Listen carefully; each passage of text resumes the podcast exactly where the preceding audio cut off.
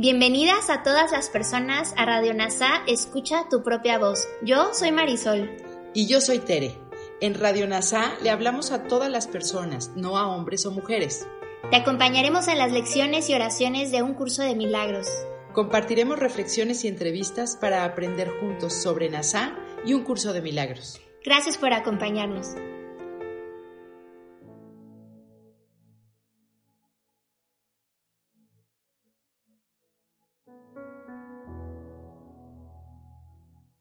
Bienvenidos al audiolibro de Había una vez un espíritu escrito por Miguel Ángel Holguín. Espero lo disfruten. El propósito de Había una vez un espíritu es que tengas la paz de Dios en tus manos y en tu corazón, para que la conserves y la compartas. Para que tomes conciencia de que los milagros son simplemente la señal de que estás dispuesto a seguir el plan de salvación del Espíritu Santo, porque no reconoces el significado de nada, incluido esto. No sabes, por lo tanto, cómo responder, mas no te valdrás de lo que has aprendido en el pasado para que te sirva de guía ahora. Dios no creó nada a excepción de ti y nada a excepción de ti existe, pues formas parte de Él. ¿Qué puede existir excepto Él? Nada puede tener lugar aparte de Él, porque nada excepto Él es real. Un curso de milagros. Capítulo 1 Había una vez. Había una vez un espíritu que solo conocía la paz, la unión y el amor. Ese espíritu eras tú. Un día, de repente, soñaste que te separabas de Dios. En tu sueño, creabas como Él. En realidad, fabricabas. Y te convertías en una mente dividida en dos. Una parte pensaba que eras un espíritu y la otra que eras un cuerpo. Con la parte de la mente que se creía cuerpo, sentiste culpa por haberte separado de Dios. Entonces, tuviste miedo de regresar a Él, y creíste por primera vez en el nacimiento, la escasez, la pérdida, el cuerpo, los pecados, la culpa, el castigo, el ataque, la separación la muerte y el infierno. Luego, soñaste que ese cuerpo se dividía en dos, y de ese modo tenías hijos para seguir dividiéndote y dividiéndote, separándote más y más, hasta formar miles de millones de cuerpos separados. Sin embargo, tu mente aún conserva el recuerdo de ser un espíritu unido a Dios. Nombraste ese recuerdo le llamaste Espíritu Santo, y de vez en cuando te dejabas guiar por él. Aunque la mayoría de las veces decidías con la parte de tu mente que creía que te había separado, a la cual llamaste ego. Desde que creíste que te separaste, fabricaste la idea del tiempo. Creaste un sistema complejo de pensamientos al que le llamaste el mundo un espacio en el cual descubriste el fuego, que dio origen a la tierra. De la tierra surgió el metal. El metal dio origen al agua, y del agua surgió la madera. Luego pensaste que el fuego disolvía el metal, que el metal cortaba la madera, que la madera convertía la tierra en arena seca que la tierra absorbía el agua y que ésta apagaba el fuego. De los cinco elementos básicos que soñaste, nacieron los minerales, luego las plantas, los animales, los muertos, los ángeles y demonios, las leyes del universo y, muy de vez en cuando, recordabas a Dios como una intensa luz que te hacía sentir momentáneamente algo parecido a la paz, aunque casi siempre sentías miedo y culpa. Así, tú empezaste a dividir el miedo para a veces llamarlo ira, otras tristeza, angustia, dolor, ansiedad, soledad, vergüenza, inseguridad y escasez. De la misma manera, y con el paso de los siglos de muchos siglos, empezaste a pensar en formas más complejas del miedo. Entonces, para mantenerlo, creaste el resentimiento y la culpa, la falta de confianza en ti misma, la falta de autoaceptación, la necesidad, la carencia, los conflictos, los apegos, las adicciones, las enfermedades, los traumas y los complejos. La causa de todos tus miedos era la culpa, un concepto que también creaste tú, por haberte sentido separada de Dios.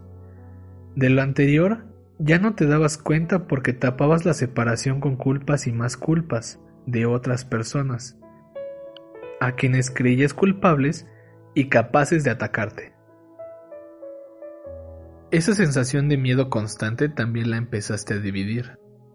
Es por eso que te sentías separada de todas las personas o de unas sí y de otras no. A ratos sí y a otros no. O de una persona en particular. O del Espíritu Santo. O de Jesús.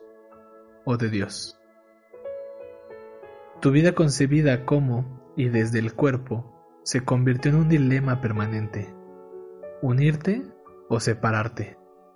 Sentir amor o miedo. Cuando decidías con el ego, te sentías separada y con miedo. Cuando decidías ser guiada por el Espíritu Santo, recordabas tu ser. Te sentías unida y en paz. En un principio, veías que todos los cuerpos se morían, muy, muy jóvenes. Comías lo que encontrabas, principalmente plantas e insectos.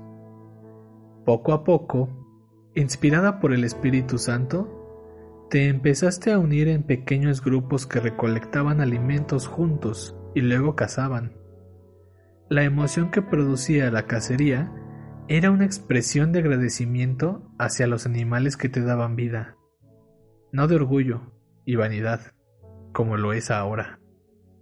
Y desde que se inventaron las armas, Luego soñaste que descubrías el fuego y proyectabas en él tu recuerdo de Dios. De ahí, te organizaste en pequeñas tribus para vivir adentro de las cavernas. Tu vida diaria estaba llena de muertes accidentales y enfermedades incurables, como las infecciones. La emoción de la solidaridad, es decir, el apoyo mutuo, te recordaba tu unión con Dios así como el amor por tu pareja o hacia tus hijos. En ese momento del sueño, las mujeres dirigían la vida del grupo. Ellas alimentaban el fuego que en ese momento creíste que era tu Dios, porque curaban con fuego y hacían rituales e invocaciones. Entre las mujeres, las más sabias, eran adoradas como diosas al morir.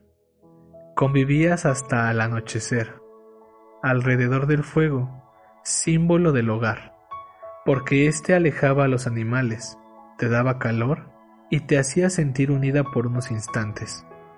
No obstante, los criterios de separación también estaban presentes. Tú creíste que solo los miembros de la tribu, los que vivían en la caverna, tenían derecho a ver el fuego, a adorarlo y a gozar de él. Por eso creíste que te podías unir en pareja exclusivamente con los integrantes de la caverna, es decir, con tu propia familia. Empezaste a vivir un promedio de 30 años. Algunas veces vivías hasta la vejez y otras morías al nacer. En una vida tenías hasta tres parejas y solo te casabas entre familia. Estaba prohibido casarse con extraños porque si veían tu fuego, te quitaban poder. La familia era la comunidad de la caverna. Todo era de todos, desde los hijos hasta los alimentos. El miedo a sentirte separado de Dios separado de las demás personas. Creerlas cuerpos, y a ti también, alimentó la ilusión del poder del fuego, la violencia. La primera forma que tomó fue la ley del más fuerte. Como los orangutanes, el hombre más fuerte empezó a mandar y debido a tu creencia en la escasez, el más fuerte se quedaba con más comida. Podía tener varias mujeres y disponer de los demás como si fueran su propiedad. Así surgió la creencia principal del ego, uno o el otro. Es decir, si tú ganas, yo pierdo. Si yo gano, tú pierdes. La cacería también alimentó la ilusión de seguridad, basada en la fuerza social. Para derrotar al más fuerte, te organizabas con los más débiles en pequeños grupos para tender trampas y matarlos. Aunque muchas veces el más fuerte de ese grupo también quería mandar. Después, cuando tu mente, una mente tomadora de decisiones, y la expresión del Espíritu Santo en este sueño, soñó que el ego descubría la agricultura. Se acabó el matriarcado, la organización social en manos de las mujeres, y apareció el patriarcado. Como los hombres ya no se iban de cacería y los creíste más fuertes, ellos decidieron mandar. De ese modo, creíste en la ilusión del control, es decir, en la organización social con un sistema de mando que luego dio origen a los ejércitos. Para cultivar la tierra en comunidad, te organizaste con otros hombres y excluyeron a las mujeres, a las cuales consideraron únicamente para tener hijos y ser esclavas de los hombres. Así nacieron las sociedades homosexuales masculinas que persistieron hasta el fin del imperio romano. Para poder mandar por mucho tiempo, Tú creaste la ilusión del poder espiritual basada en una idea del bien, que en realidad es la ley de la mente más fuerte, pues es la que inventa las mejores historias. Inventaste los lares, los dioses del lugar, y el apego a la tierra. Los hombres que morían al ser enterrados se convertían en dioses. Se elaboraban unos pequeños ídolos de piedra que representaban a esos hombres muertos que se habían convertido en dioses. Los cementerios se ocultaban para que los hombres de otras comunidades agrícolas no los encontraran porque podían destruir a sus dioses que eran el origen de su poder. Desde entonces, la unión de un grupo de hombres ha significado separarse de todos los demás grupos y pelear las guerras santas, buenos contra malos. Las leyes del matriarcado eran amor y juego, las cuales originaban la cooperación para subsistir. Las leyes del patriarcado son competencia y guerra, que generan más y más separación, o sea, más y más miedo. Con el constante progreso, tu miedo iba en aumento. Todos los grupos se atacaban unos a otros constantemente. Peleaban por la tierra, por el agua, por los productos de la tierra. Organizaste tu ilusión de la violencia cada vez mejor. Creaste el arte de la guerra, y las armas se fueron haciendo más y más sofisticadas. Inventaste las bombas, primero como bolas de fuego lanzadas desde catapultas hasta llegar a la bomba atómica que puede destruir la ilusión del planeta Tierra. Y así, con el paso del tiempo, cambiaste la estrategia en la guerra, utilizaste el elemento aire, por donde circula la información para ganar las guerras. Junto con la bomba atómica, el espionaje y el contraespionaje definieron la victoria en la Segunda Guerra Mundial. En la actualidad, el arma más poderosa para vencer a los malos es la información falsa, que circula a través de las redes sociales. Tu ilusión de la seguridad, fuerza social, Pasó de la cacería a la producción manual, luego a la industrial, de allí a la producción automática, luego a la robótica y ahora a la informática. Tu ilusión del control, en la política, pasó de la ley del más fuerte a la asabilla, que es amor por los lazos de sangre. De allí a la ciencia de la policía, que es la administración pública. Luego, a la democracia, al control de las empresas transnacionales y finalmente a las redes sociales. Tu ilusión del bien, que es el poder espiritual, pasó del dios del fuego a las diosas del matriarcado, después a los dioses de las guerras santas del patriarcado, que continúan presentes, y luego al único dios violento y vengativo como tú. Tras organizar las proyecciones de la violencia, la fuerza social, el poder político y el poder espiritual, fabricaste la ilusión del poder económico, el dinero. Ese poder expresa con mucha claridad tu creencia en el principio del ego, uno o el otro. Si tú ganas, yo pierdo, y si yo gano, tú pierdes. Primero, solo valorabas la tierra, Luego valoraste la moneda para realizar transacciones comerciales con algunos productos de la tierra, como el cacao, entre los pueblos prehispánicos. Pero estas monedas se van desgastando con unos cuantos intercambios, así que empezaste a usar metales, cobre, hierro, latón, etc.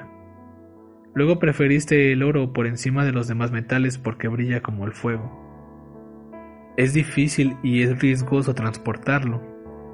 Además, el oro se vuelve polvo, por lo que empezaste a extender garantías escritas, letras de cambio y pagarés, en una ciudad para que no te devolvieran el equivalente en monedas de oro de las que habías entregado en la primera.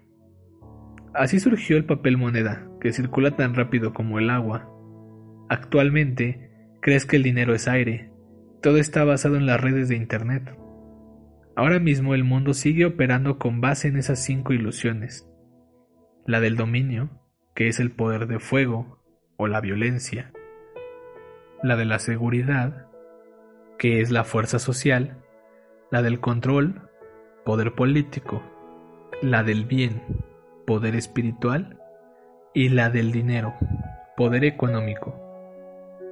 La ilusión de la violencia crea la fuerza social. Llega un grupo armado a un pueblo y obliga a los habitantes a robar gasolina, por ejemplo, o los mata si no obedecen. La violencia cuenta con el apoyo del pueblo, un apoyo sustentado en el miedo. Luego lo organiza como un ejército y les da el mando a los líderes. Para que esta organización permanezca es necesario creer en una idea del bien y sólo así puede convencerlos de que el gobierno los está robando y que ahora es la oportunidad de tomar venganza y vivir bien. Finalmente la violencia los hace partícipes de las ganancias. Para cambiar esta organización es necesario que llegue alguien que cambie la ideología de las personas, las convenza de que lo que hacen es malo y no deben robar, porque la violencia solo puede generar más violencia. La violencia destruye el poder político. El poder político destruye el poder económico, simplemente cambiando las leyes, expropiando.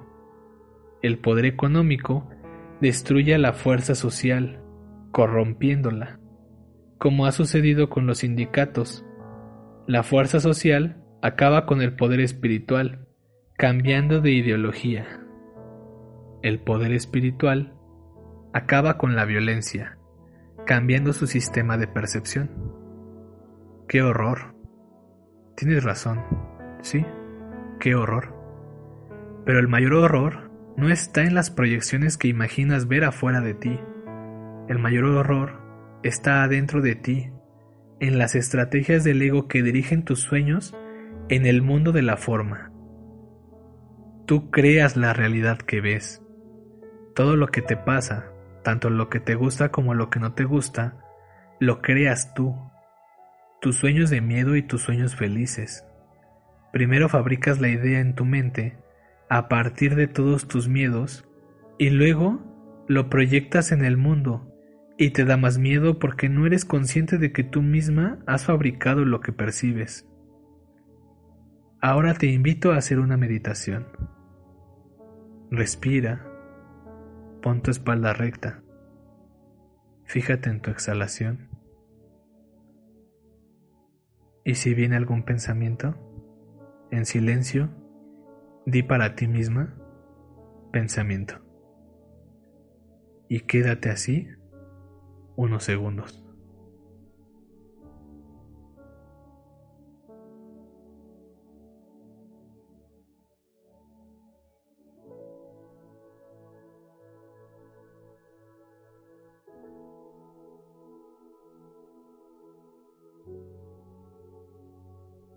Te espero la siguiente semana con la segunda parte de Había una vez un espíritu.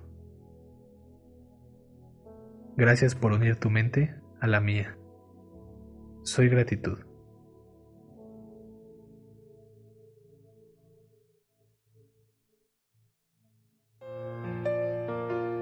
Gracias por unirte a Radio NASA. Escucha tu propia voz. Te esperamos en la siguiente transmisión. Búscanos en Instagram y Facebook como arroba NASA Curarte Tú. También encuéntranos en Telegram y YouTube. Suscríbete a este espacio y escucha, tu, propia voz.